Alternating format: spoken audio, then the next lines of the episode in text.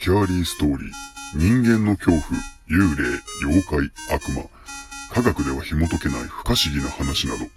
そういった怖い話を読み解いて、最終的に自分たちで怖い話を作ってみよう。という内容です。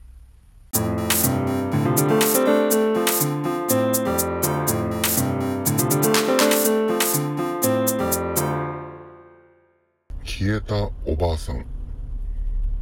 今から10年ほど前でしょうか。とても天気のいい秋の休日に、私は妻と一緒に自宅から徒歩三十数本ほどのところにあるスーパーへ買い物に行きました。出かけたのは午後2時か3時頃だったと記憶しています。自宅を出て5分くらいのところに小さな交差点がありまして、そこを右に曲がると、だらだらと長く続く上り坂があります。その日、私と妻はその坂道の左側にあるお寺の塀を横目で見ながら、ゆっくりと上がっていきました。塀はあまり高くないので、塀越しに中のお墓が見えます。行きは登りがきつく、息が切れ気味になるので妻との会話も少なくなります。坂道を15分ほど歩けば広い平坦な道路に出ることができ、そこから左に曲がってさらに15分ほど歩いていくと目指すスーパーマーケットへと到着することができます。スーパーでの買い物を終え、帰路に着いたのは夕方の5時頃だったと思います。今度は行きとは違い、下り坂で楽なため、妻との会話も弾みます。広い平坦な道路から交差点を右に曲がってあの坂道に入ります。少し薄暗くなった周りの景色を眺めながら坂道をゆっくりと降りてきました。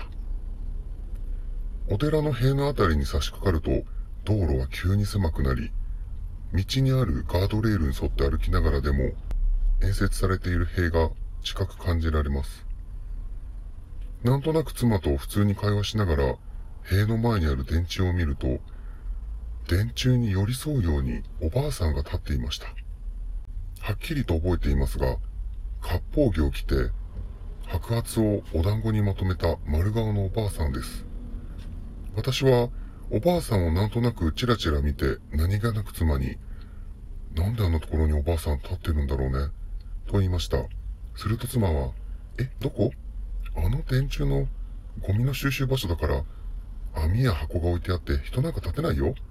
と言います。えと思い振り返ると、そこには誰もいませんでした。い、いない？さっきのところにいない？おばあさんどこ行ったんだ？私は叫びながら振り返ってキョロキョロしてしまいました。おばあさんから目を離したのはわずか数秒。隠れる場所もない道路上からおばあさんは忽然と消えていました。騒ぎ立てる私を見てすれ違う人たちが変な目を向けてきましたが、人目をはばかっているどころではなく、本当にびっくりして取り乱してしまいました。あんな短い時間で、あそこから立ち去れるはずがない。電柱のところから坂道を上がっていったとしても、オリンピック選手でもない限り、いや、人間の能力で瞬時に見えなくなるほど移動などできるだろうか。道路には隠れる場所などないし、頭が混乱して考え込み、立ち往生してしまった私は、妻に再度、さっきのおばさん、どこに行ったんだろう急に消えるなんて変だよね。と話をすると、妻からは、え、おばあさんって誰？最初から誰もいなかったよ。と返されました。それ以来、私はスーパーへの買い物でその道を通らないようになりました。あのおばあさんは、ただの見間違いだったのでしょうか。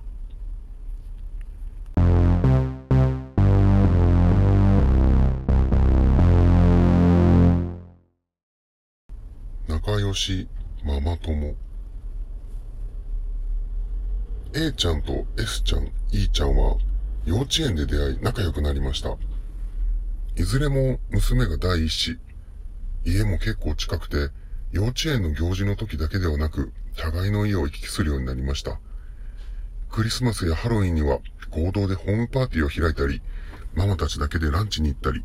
ごくごく普通の仲良しママでした。おっとりした性格の A ちゃん、しっかり者の S ちゃん、とぼけた E ちゃんと、ママたちの個性はそれぞれ。娘たちはいずれも元気で社交的な子たち。たまに小さな喧嘩をするくらいはありましたが、ママたちで収めていたので揉めたことはありませんでした。しかし、家庭の事情により、いーちゃんが急に引っ越しをすることになりました。その時、インフルエンザにかかっていた A ちゃん親子は見送りに行けませんでしたが、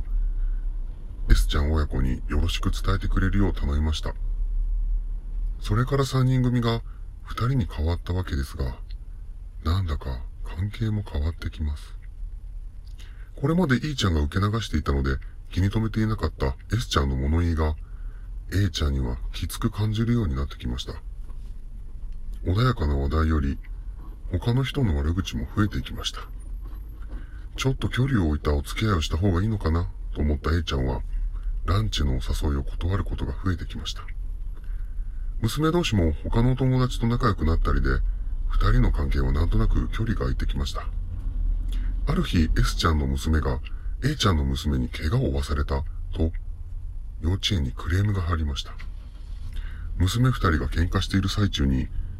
A ちゃんの娘の爪が S ちゃんの娘の首に引っかかってしまったようで、少し血が出たとの訴えでした。喧嘩自体はよくあることで、先生に促され、すぐ仲直りしたのですが、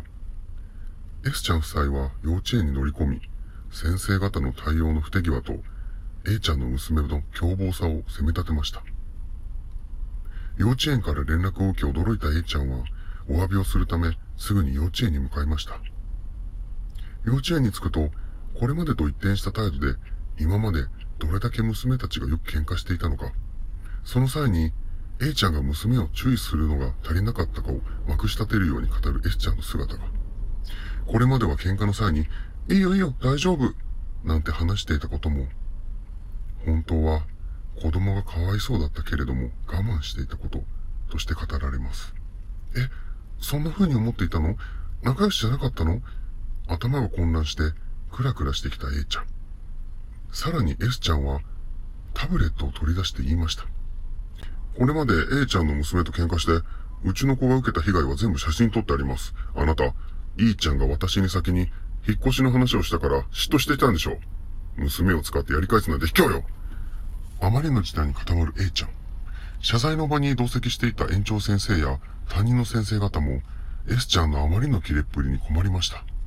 とにかく、怪我をさせたお詫びをしたいと話しても、逆上中の S ちゃんの耳に届くことはありませんでした。結局、幼稚園が間に入ってもらう形で、A ちゃんが謝罪して事態は収まったのですが、以来 A ちゃんはすっかり落ち込み、人間不信に陥ってしまいました。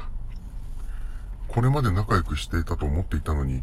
あんな写真をいちいち細かく記録していたなんて、三人の関係をそんな風に思っていたなんて、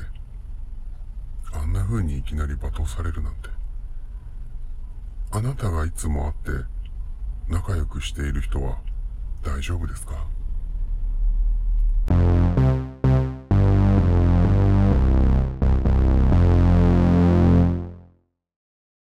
スキャストナンバー31消えたおばあさん